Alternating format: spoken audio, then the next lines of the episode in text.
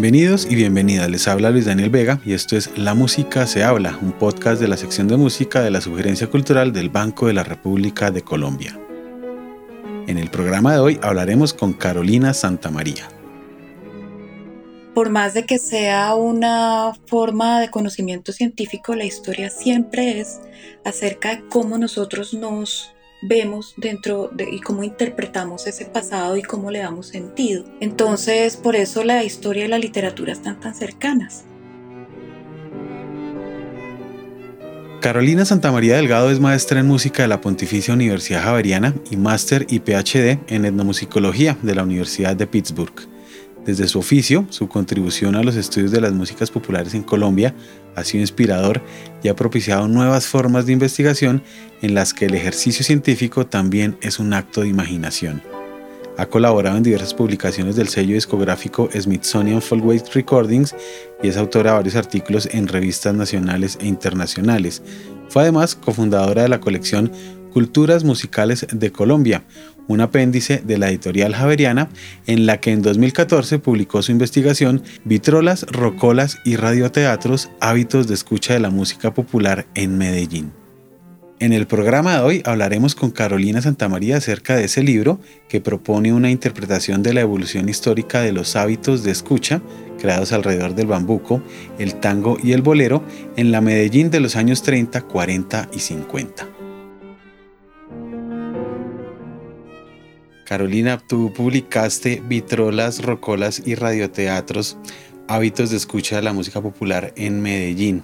¿Cuál fue el punto de partida de esta investigación que finalmente fue editada en el año 2014?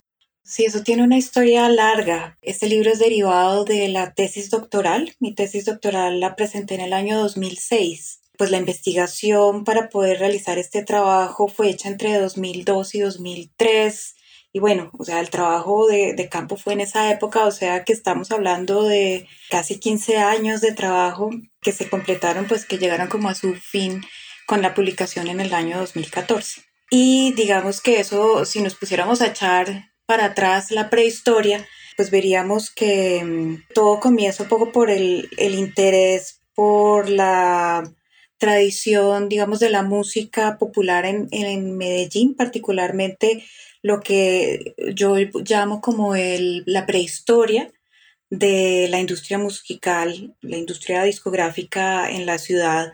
Entonces estoy un poco contando como lo que pasó antes de que surgiera la industria discográfica en los años 50 y por eso voy como el, año 30, el año 50, tratando de explorar cuáles eran los intereses de los oyentes y de los públicos en Medellín en esa época.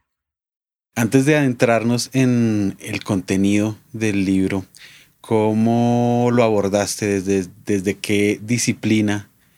Ya puede ser desde la musicología, desde la etnomusicología, desde la antropología, que coincidió allí para en 15 años crear eh, esta investigación y luego ponerla en libro.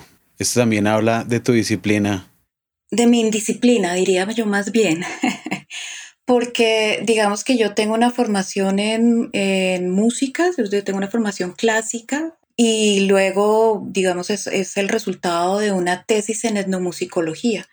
Sin embargo, yo creo que no tiene mucho ni de lo uno ni de lo otro. En realidad es una tesis que está muy relacionada con los estudios de música popular que vienen un poco por el lado de la sociología y también de los estudios culturales y de los estudios latinoamericanos. Entonces es más bien como una mezcla de muchas cosas, de, atravesadas mucho también por un poco por la disciplina de la historia, ¿sí? Porque termino, digamos, es revisando una documentación histórica para hacer unas interpretaciones de un poco de los hábitos de consumo de la gente, eh, para entender qué era lo que escuchaba y por qué lo escuchaba. Entonces, sí, yo diría que más que una disciplina es una mezcla de cosas muy interdisciplinar que surge un poco de, esas, de esos intereses y, agarrando como un poco la, las eh, técnicas y metodologías de muchos lugares diferentes para poder encontrar esa respuesta. ¿Por qué específicamente escogiste el periodo entre 1930 y 1950?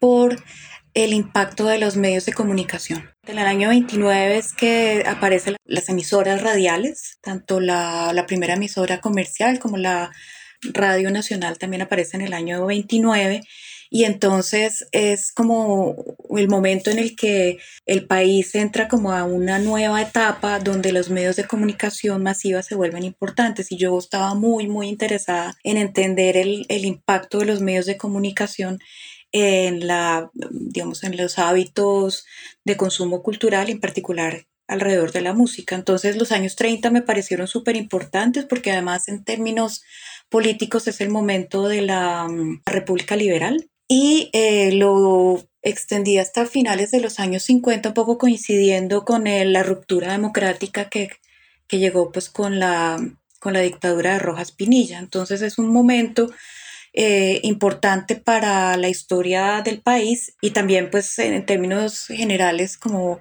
pensar en esas historias también de la comunicación, es decir, también eh, a partir del año 54 es cuando llega la televisión. Entonces, digamos que eh, es un periodo en el que la radio es muy importante y yo estaba muy interesada en analizar ese impacto de la radio.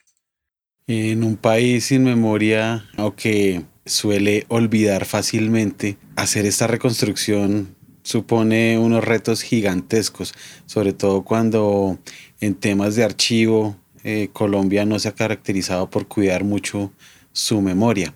¿Cuáles fueron estos retos para una investigación que va hasta los albores de, la radio, que tiene que encontrar eh, archivos en, periódicos viejos, en publicidad vieja? ¿Cuáles fueron estos retos? Es una cosa compleja porque en términos generales, aunque digamos existe documentación, digamos, no es una época tan lejana en el tiempo, ¿cierto? Los años 30, pues igual, pues es hace rato, pero pues no estamos hablando del medioevo, ¿cierto? Entonces hay documentación, pero como tú dices, es un problema porque la, por ejemplo, la radio comercial siempre se pensó como una cuestión un poco efímera, es decir, se grababan los, muchos de estos shows en vivo y digamos no se conservan libretos, no había grabación de estos shows, entonces dependemos mucho de lo que dice la gente acerca de lo que sucedía en la radio, por ejemplo. Entonces yo empecé a buscar tratando de encontrar archivos de estas radios, de estas emisoras y me encontré con que gran parte de eso había desaparecido.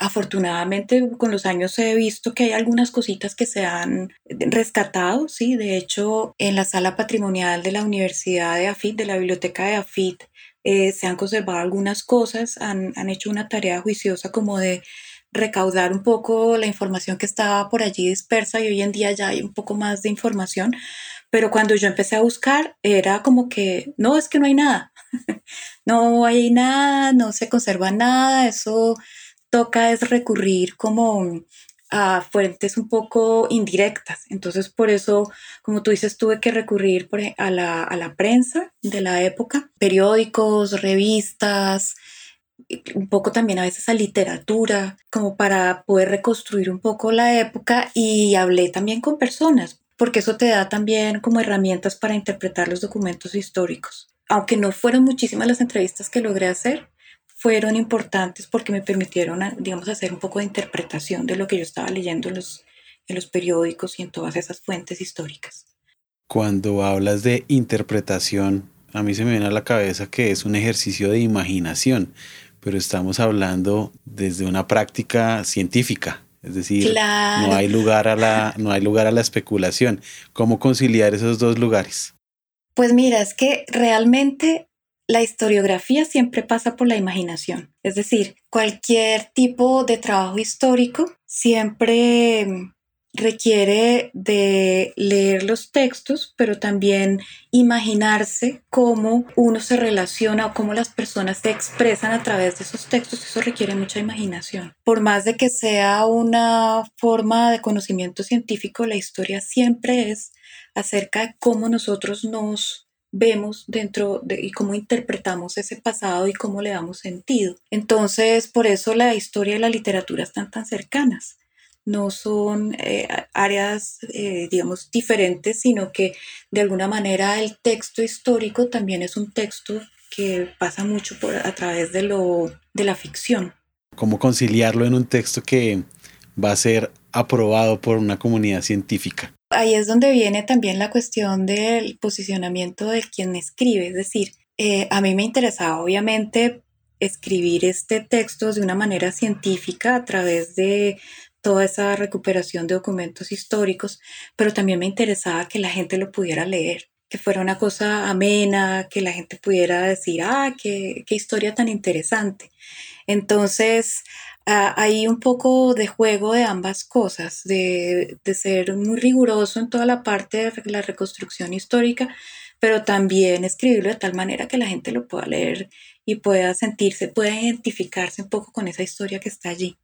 La investigación no está centrada en los intérpretes y compositores, especialmente sus obras y grabaciones en Medellín entre los años 30 y 50, sino en los oyentes, sus contextos, costumbres y necesidades. ¿Por qué decidiste tener ese enfoque para la investigación? Yo, como te decía, tengo una formación clásica eh, en música, donde obviamente el foco principal son los músicos y los repertorios y las obras, digamos, eso es como el, el elemento en el que se centraba toda mi formación musical. Sin embargo, a mí siempre me llamó mucho la atención era los sonidos que hay en una ciudad. Yo como estudiante de música salía de una escuela que era muy tipo conservatorio estar pensando todo el tiempo en Bach, Beethoven, Mozart, sí, en cosas, eh, la armonía y un montón de cosas de, de esta información y conocimiento musical. Estoy hablando de la época en que yo era estudiante de música en la Universidad Javeriana. Después de haber estado un día entero pensando en estas cosas, salía a la carrera séptima a agarrar un bus para mi casa, que yo vivía en Cedritos, y eh, sacaba la mano y me montaba en un bus y después de haber estado pensando en en toda esta cantidad de cosas, de pronto me llegaba un golpe de realidad donde empezaba a oír, yo qué sé, lo que estaba sonando en la radio, que podría ser Amanda Miguel, y después los chiches vallenatos, y después un montón de cosas muy diferentes, y era un, como una ruptura muy grande entre lo que yo escuchaba en la, en la universidad y lo que trabajaba todo el día, y después lo que escuchaba eh, al montarme al bus. ¿Cierto? Y al principio a mí esto me causaba un choque muy grande porque sí, lo que pensaba una estudiante de música en ese momento era, uy, Dios mío, se me está contaminando la cabeza con cosas extrañas, ¿no?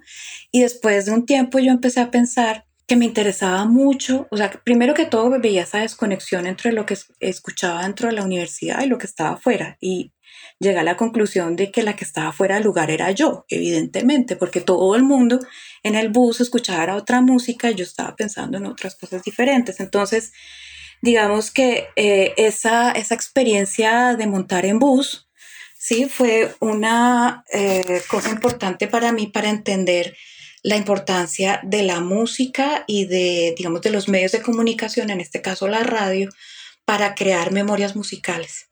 ¿Sí? En la, gente que las escucha y cómo uno puede muchas veces no tener idea de qué es lo que está sonando ni quién es el cantante, pero uno puede tararear perfectamente la canción y se sabe el corito. Sí, o sea, eso hace parte de tu memoria musical, quieras o no lo quieras. Esa idea de cómo escucha la gente y cómo es el impacto de esos medios de comunicación sobre la escucha interna de cada quien fue lo que me empezó a mí a apasionar. Entonces, como te digo, cuando yo eh, me interesé en estudiar un poco la historia de lo que sucedía musicalmente en el país, no me interesé tanto en las obras y los artistas, sino en la memoria musical de las personas y cómo los medios de comunicación tienen un impacto muy grande en esa construcción de esas memorias musicales. Y cómo sí, eh, lo que tú escuchas dice mucho y, digamos con lo que te sientes identificado dice mucho de dónde te criaste, de quiénes son tus amigos, de qué, de qué edad tienes. A propósito de ello, en una conferencia sobre el libro precisamente, hablas y mencionas que el acto de escuchar es una acción y que el oyente está activo, pero pareciera ser que no nos diéramos cuenta. ¿Puede haber oyentes pasivos? Yo creo que todos somos oyentes activos y pasivos al mismo tiempo, o en algunos casos más activos que, que otras cosas. Es decir, hay veces donde tú estás escuchando una música y la estás disfrutando y la estás eh, poniéndole toda tu atención, pero también hay otros momentos en los que tú estás pensando en otras cosas y sin embargo estás escuchando. Es que la, el sonido es un poco como el agua. Tú no lo puedes tapar, sino que eh, va entrando. ¿sí? Es decir, tú dejas un huequito eh, en, la, en la puerta o en la ventana, el sonido va entrando y tú no lo puedes controlar. Eso es una de las cosas maravillosas y también a veces que te perturba, ¿sí? Porque el ruido, el ruido de hecho no es una cosa física, sino es cualquier cosa que te moleste, cualquier sonido que te moleste. Entonces, una música puede llegar a ser percibida por alguien como un ruido, pero puede ser que seas consciente o no, todo eso está alimentando tu memoria musical y tu oído y entonces en ese sentido estamos permeados por el lugar en, donde, en el que estamos. Y a mí eso me parece muy bonito. ¿sí? Tú no puedes escapar tampoco al lugar donde vives. Eh, hoy en día, pues que tenemos estas cosas, los audífonos, ¿cierto? Y la gente se enmascara, se monta en un bus y no escucha a los demás. Pero igual, así tú te pongas toda clase de artilugios para no escuchar lo que hay fuera de ti. Tú estás viviendo en un espacio, en un lugar, y aunque no lo quieras, esos sonidos te están, están entrando en ti y hacen parte de tu historia. Teniendo en cuenta eso, que es imposible escapar de ese lugar al que pertenecemos, que hace parte de nuestra eh, biografía musical. Eh, en tu libro eh, mencionas que Colombia termina siendo una suerte de punto de encuentro entre sonidos provenientes de diferentes partes de América, desde Estados Unidos, México, Puerto Rico, Cuba y Argentina de qué manera dialogaba esta música extranjera con la música nacional. Sí, fíjate que eso es una de las obsesiones mías cuando empecé a hacer esta investigación, porque de hecho en mi propia historia musical no me sentía cercana a la música andina colombiana, que yo me preguntaba, pero ¿por qué? Si es una música que está en el entorno, pero yo no tengo como una afinidad muy cercana porque se dan esas cosas. Entonces, alrededor de esa pregunta por mi propia memoria musical, empecé a pensar cómo era la memoria musical pues, de otras personas que están en mi, mi mismo entorno cultural, llamémoslas colombianas, cómo es esta relación entre lo nacional y lo que viene de afuera. Y entonces empecé por eso a comparar lo, digamos, la audiencia y los músicos y toda la historia que había alrededor de la música andina colombiana frente a las historias y a las memorias que había alrededor de otros géneros musicales que venían de fuera, en particular del tango y del bolero. Aunque en esa historia pues hay otra cantidad de cosas, ¿no? Ahí no tuvo en cuenta, por ejemplo, eh, o muy, eh, muy de ladito cosas como la ranchera, que también ha tenido un impacto muy grande en la cultura colombiana.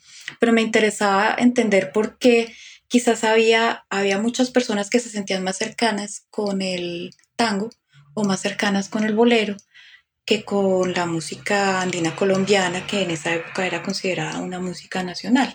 Entonces lo que empiezo a ver es que, primero que todo, pues no hay una sola nacionalidad, ¿cierto? El ser colombiano es una cosa múltiple y en términos musicales es mucho más múltiple porque además de que somos un país eh, y multicultural según la constitución, pues también ha cambiado, ¿cierto? No es lo mismo lo que escuchaban mis abuelos que lo que escucharon mis padres, que lo que escucho yo y lo que escucha mi sobrino, ¿cierto? Eso va modificándose con el tiempo. Pero también muchas de estas músicas, como el tango, como el bolero, se han convertido en parte de esa colombianidad. O sea, a pesar de que no son músicas, eh, digamos, originalmente creadas e ideadas en Colombia, sí hacen parte también de la manera como la gente se siente colombiano. Y particularmente en ese aspecto, en el del tango, ¿por qué ese arraigo del tango en Medellín y por qué pareciera ser una música que nació en Medellín en algunos casos? tengo unas hipótesis que son las que, eh, las que expongo en el libro. Eh, y, tiene que ver con, primero, con la importancia que tuvo el tango en toda América Latina a principios del siglo XX, porque se puede considerar que es casi que la primera música popular masiva.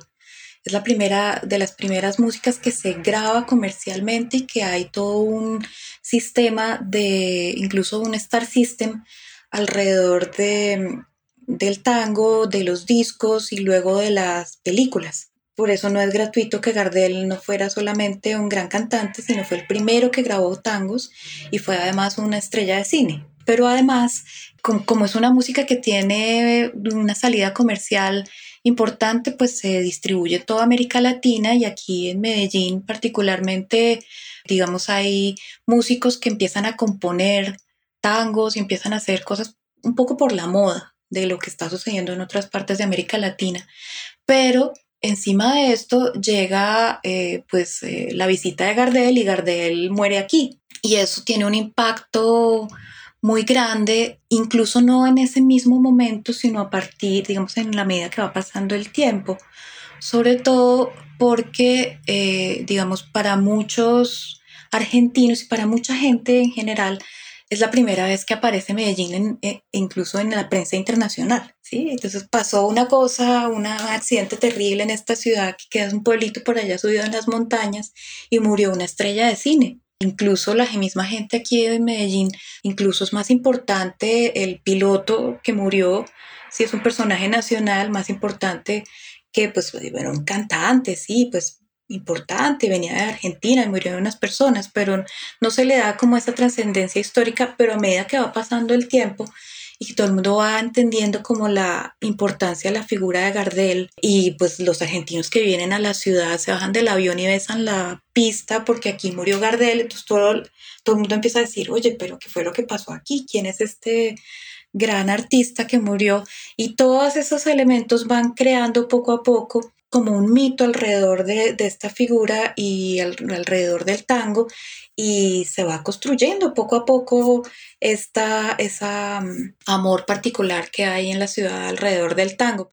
Además del tango, la narrativa del libro está atravesada por el bolero y el bambuco. Eran estos tres tipos de música las únicas músicas que se escuchaban en Medellín en los años 30 y en los años 50. ¿O por qué escogiste particularmente estos tres lugares. Evidentemente no era lo único que se escuchaba, pero digamos que la respuesta por qué escogí tres es muy pragmática, porque es que esa era mi, mi tesis de grado mi tesis de doctorado, yo necesitaba graduarme. si me hubiera puesto a, buscar cada uno de estos eh, tipos de música que sonaba en la ciudad, pues me hubiera demorado muchos, muchos años y quizás todavía estaría trabajando en el libro, ¿sí? Entonces, es, la razón por la cual me limité a esos tres géneros en particular fue muy pragmática, pero como te decía ahora, eh, han pasado los años y me he dado cuenta, por ejemplo, de la importancia de las músicas mexicanas, de las músicas eh, rancheras, norteñas, todo eso que hace también parte de, la, de lo que se escuchaba y, y hace parte importante de la idiosincrasia local.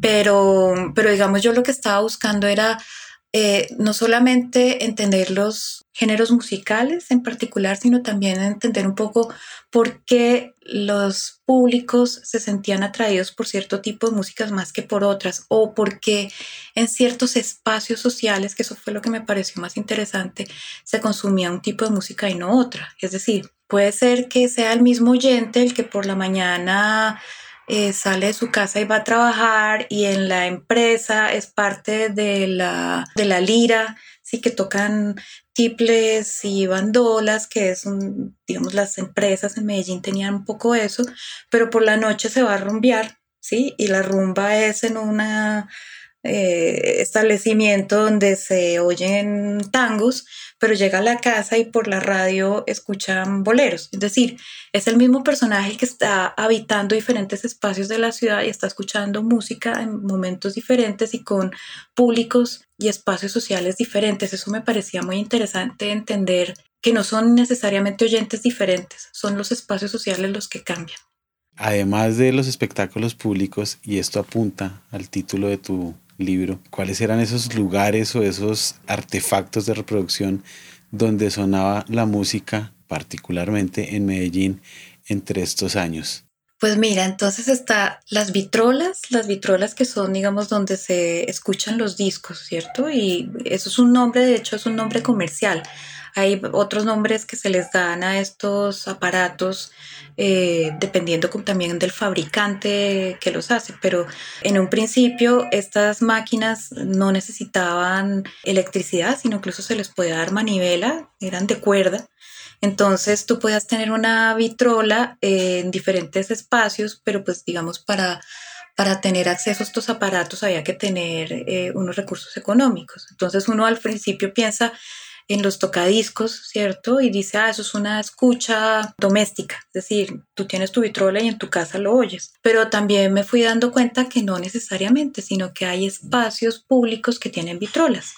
Entonces, en muchos casos son las tiendas, los bares, no son solamente casas particulares, hay una escucha social de las vitrolas, por un lado, y eso va cambiando y va evolucionando. Luego vamos a tener también los aparatos eléctricos que tienen diferentes discos, que aquí se les dan diferentes nombres. Entonces están lo que llaman los traganíqueles o también se los llama pianos, que son estas Burlitzer grandotas que tienen muchos discos y tú puedes meter una monedita, espichar un botón y automáticamente se pone el disco que tú quieres y suena la canción. Entonces eso también se vuelven unos aparatos muy llamativos que se ponen también en, en los bares, en las cantinas y la gente va a escuchar la, la, música que hay en ciertas colecciones de ciertos bares. Parte de la movida es ir al bar de fulano, que es el donde está el traganíqueles que tiene tangos, y después de que nos tomamos unos tragos allá, nos vamos al otro bar que tiene otro traganíqueles que es de tal otra música. Entonces, la movida de la ciudad era ir de bar en bar, tomándose unos aguardientes diferentes en cada uno de estos lugares para oír diferente música. Entonces, eso, eh, digamos, es, esa escucha de, de las bares, cantinas, fondas, me parece muy interesante. Pero al mismo tiempo está también lo que sucede en la radio. Y en la radio tú tienes, digamos, dos espacios. El espacio de la casa, que es un espacio doméstico, la sala familiar donde tienes el aparato, pero también los radioteatros, porque había muchas de esas actividades musicales que se hacían en vivo y se transmitían en radio. Entonces tienes las dos experiencias, pero siempre son experiencias de, de escucha social. A mí eso me parece muy bonito porque tú estás escuchando con alguien. Esta cosa que vuelvo, insisto, la de ponerse los audífonos de la escucha privada es una cosa que realmente mm, es un poco rara. Si tú lo piensas en términos eh, de la historia de la humanidad, nosotros siempre hemos escuchado de manera colectiva. ¿Sí? Y a mí eso me parece una cosa preciosa porque tú compartes con otras personas esa escucha. Entonces, ya sea que estés en la cantina, en la fonda, o que estés en el radioteatro, o que estés en la casa con la familia, en la sala familiar escuchando la música, siempre es una escucha compartida. Esta pregunta la voy a hacer como si no hubiera existido la pandemia. Y es, ¿se mantienen esas prácticas en algunos lugares de Medellín? Sí, claro que se mantiene. A mí eso, eso me parece también una cosa muy bonita de la cultura popular local me llama mucho la atención cómo esos lugares de escucha siguen existiendo. Es decir, hay todavía algunos lugares como el Salón Málaga que queda en el centro de la ciudad, donde eh, hay una gran colección de discos y la gente se reúne y están los traganíqueles de diferentes colores y hay diferentes colecciones y hay actividades como bailes de tango y interpretaciones también en vivo de, de, algunos músicos, eso se mantiene. Es una cosa preciosa, ¿sí? A mí eso me parece lindísimo. Y además también hay las asociaciones de coleccionistas de discos que también con alguna frecuencia hacen actividades y son muy simpáticos porque tú llegas a un lugar donde están todos sentados en unas mesitas van pasando sirviendo roncito o aguardiente, tú vas pidiendo y van subiendo los señores con sus discos y hay toda una ceremonia, porque entonces viene el coleccionista y trae su joya musical para compartir con los demás y sube, digamos, al, al escenario, pone su disco y entonces cuenta la historia del disco y todo el mundo dice, oh sí, qué, qué disco tan hermoso, esto es una joya, me gustaría tenerlo en mi colección. Sí, entonces hay todo un intercambio de compartir la música eh, en esas reuniones de, de, coleccionistas que a mí me parece muy bello, pero también hay otras cosas que a mí me llaman mucho la atención, si uno sale del, del, del lugar donde está el eh, Atanasio Girardot en el estadio y camina por toda la calle 70, tú vas a escuchar, vas a ver una gran cantidad de bares, restaurantes, sitios de rumba que están organizados por géneros. Eso a mí me parece una cosa increíble. Entonces tú ves eh, el lugar de la música de los 80, hay otro que es de vallenato, hay otro por allá que es de baladas, donde puedes ir a, a, cantar plancha en karaoke. Es decir, de todos modos hay lugares que se van organizando dependiendo de los gustos musicales de los oyentes y puedes también hacer un poco lo que lo que sucedía en esa época que te cuento de ir de bar en bar escuchando diferentes músicas, eso hoy en día también se puede hacer en la ciudad y es parte de esa cultura popular que me parece que sigue bastante viva en la ciudad y que me parece muy hermosa. Carolina, volvamos a esos años 30, 40 y 50. La cultura musical giraba también en torno a un paradigma patriarcal y en algún, en algún lugar del libro tú mencionas o haces alusión a a esos paradigmas. ¿Cuál era el papel de la mujer en ese momento y en este contexto y mm, dentro de esta investigación qué hallazgos encontraste? Precisamente los espacios de escucha están marcados por diferentes elementos, elementos, digamos, de género y de clase y de raza, que son propios de la cultura y, digamos, lo que hace la música es ayudar a construir esos mismos espacios. Entonces me encuentro cosas como que, por ejemplo, el tango era considerado una música más de burdel y de cantinas, que eran espacios de socialización masculinos. Eh, digamos, los primeros años del tango son una música que está restringida y que, digamos, no es, no es bien vista y no, no está bien visto que una mujer consuma tango, porque no están los espacios sociales que ella se mueve. Sin embargo, de manera contrastante, y es muy interesante, el tango, eh, digamos, no el tango cantado, el tango que está en, las, en los discos, sino el tango de salón, el tango de bailar, sí es un tango muy elegante que se usa en los salones sociales. Entonces en el Club Unión y en estos lugares elegantes donde solamente entra la gente de élite de la ciudad, se baila tango pero no se oyen los discos de tango. Digamos que hay ese contraste muy interesante. Eh, lo mismo sucede, es decir, las, las, mujeres de clase alta bailan tango, ¿sí? Pero eh, las mujeres de clases medias y clases bajas no tienen mucha relación con el tango. Sin embargo, eso se va cambiando con el tiempo y empiezan a aparecer estrellas femeninas del tango como Libertad Lamarque y llega un momento en que hay un tango bien visto, eh, de, clase media, de media alta, entonces el tango se vuelve también una parte del consumo femenino. Entonces, eh, digamos que no es que la música tenga como una marca de género, sino como te digo, son los espacios sociales en donde se escuchan ciertos tipos de música los que determinan quién escucha y quién no en diferentes momentos y en diferentes espacios de tiempo. El bolero también tiene un poco esta dicotomía, ¿no? Es decir, eh, es una música que se escucha también en, en los espacios de entretenimiento masculino, particularmente en los burdeles, pero también es una música que suena por, por la radio. Entonces tiene como las dos caras. Termina convirtiéndose también en una música que permite espacios mixtos donde pueden estar hombres y mujeres compartiendo y va a permitir también que empiecen a aparecer otros géneros que tienen como esas ambivalencias, como la música tropical colombiana, que bueno, eso es otra historia que tampoco está contada en el libro, pero creo yo que el bolero y esas músicas que tienen unos elementos antillanos van a permitir eventualmente que sea bien visto escuchar y bailar música colombiana. El racismo también se ve reflejado en varias manifestaciones artísticas y musicales de la época, de qué manera eh, este prejuicio social eh, interactuaba con la producción musical está bastante presente, aunque de manera tácita muchas veces. Hay veces que no son explícitas, es decir, ay, tal cosa en negro es horrible. Algunas veces sí, pero otras veces son más sutiles las diferencias. ¿sí? Entonces, por ejemplo, alrededor del bambuco hay toda una discusión que viene pues desde comienzos de siglo y que va a estar presente en el, en el ámbito público hasta los años 70. Y entonces es, hay una cantidad de personas que dicen, no, es que el bambuco es una música muy española. Otros dicen, no, no, es que es una música que se mezcla con lo indígena, porque es que la tristeza del bambuco está relacionada con lo indígena. Y otros dicen, no, no, no, pero es que además ahí hay unos elementos afro, porque es que el ritmo es muy afro.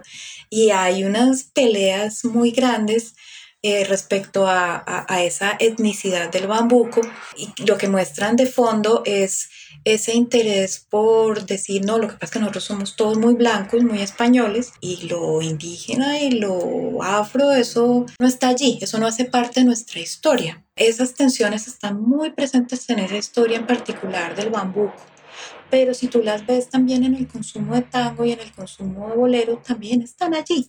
Eh, yo, por ejemplo, cuento la, la, anécdota de cuando vino a la ciudad eh, Rafael Hernández, que era un bolerista puertorriqueño muy importante, pero que sobre el cual, digamos, se conocía él como, como compositor y se sabía pues, que él era, tenía un grupo con el cual cantaba, pero no había muchos registros gráficos de él. Entonces se sorprenden los empresarios colombianos cuando ven que él es negro. Entonces al principio hay como una resistencia porque, sí, mira, tú puedes cantar en, el, en la radio porque allá no te ven, ¿sí? Obviamente eso no se lo dicen de esa manera así, pero él se siente muy incómodo porque empieza a darse cuenta que esa reticencia a presentarlo en vivo tiene que ver con que los oyentes se den cuenta de que él es negro.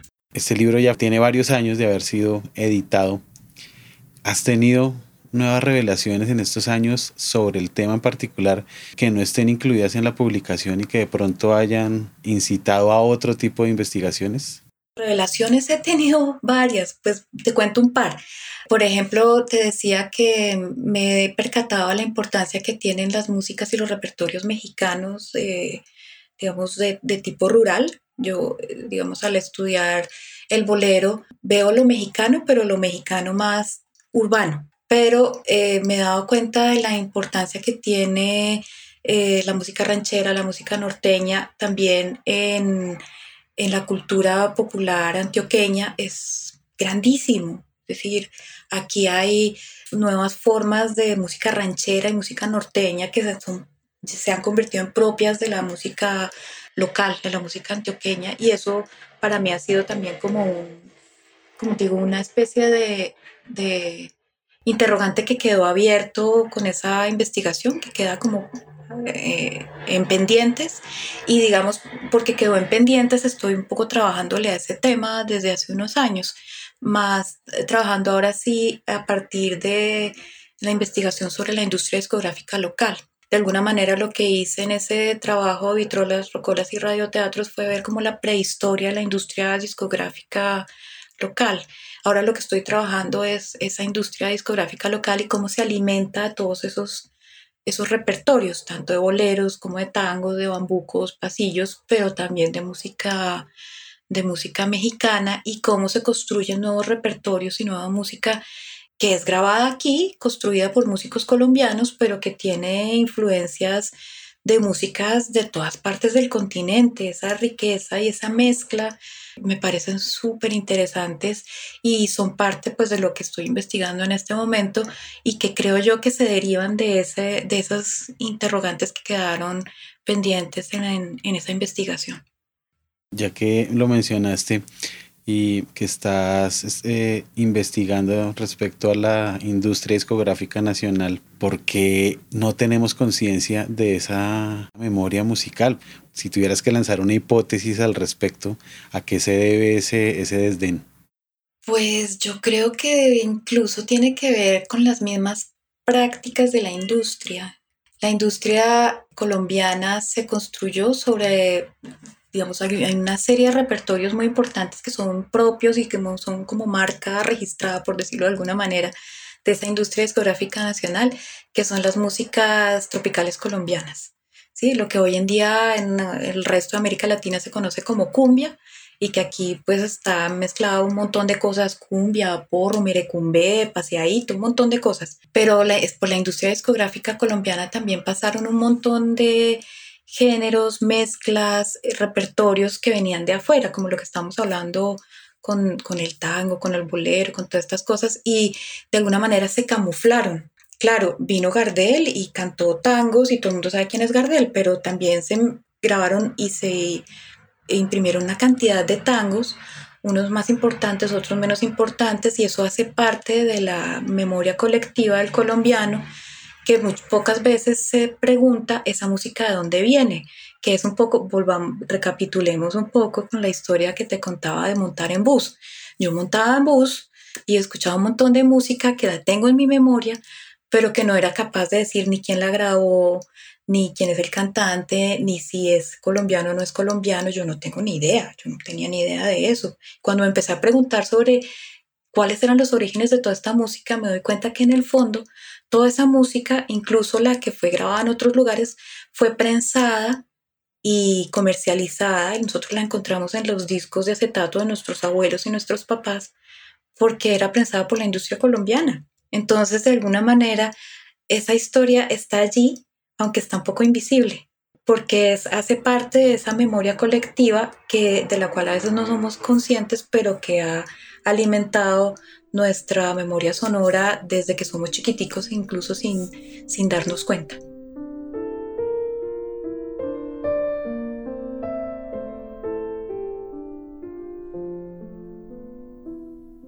La actividad cultural del Banco de la República está en la página www.banrepcultural.org. Síganos en Facebook como Sala de Concierto Luis Ángel Arango y en Instagram, Twitter y YouTube como Banrep Cultural. La música se habla es una producción de la sección de música de la Sugerencia Cultural del Banco de la República de Colombia. La música de este podcast es parte del trío Opus 32 de la compositora colombiana Amparo Ángel, interpretado por el Swiss Piano Trio, grabación que hace parte del disco Compositores de Nuestro Tiempo, volumen 2, editado y publicado por el Banco de la República. Mi nombre es Luis Daniel Vega, nos escuchamos en una próxima ocasión.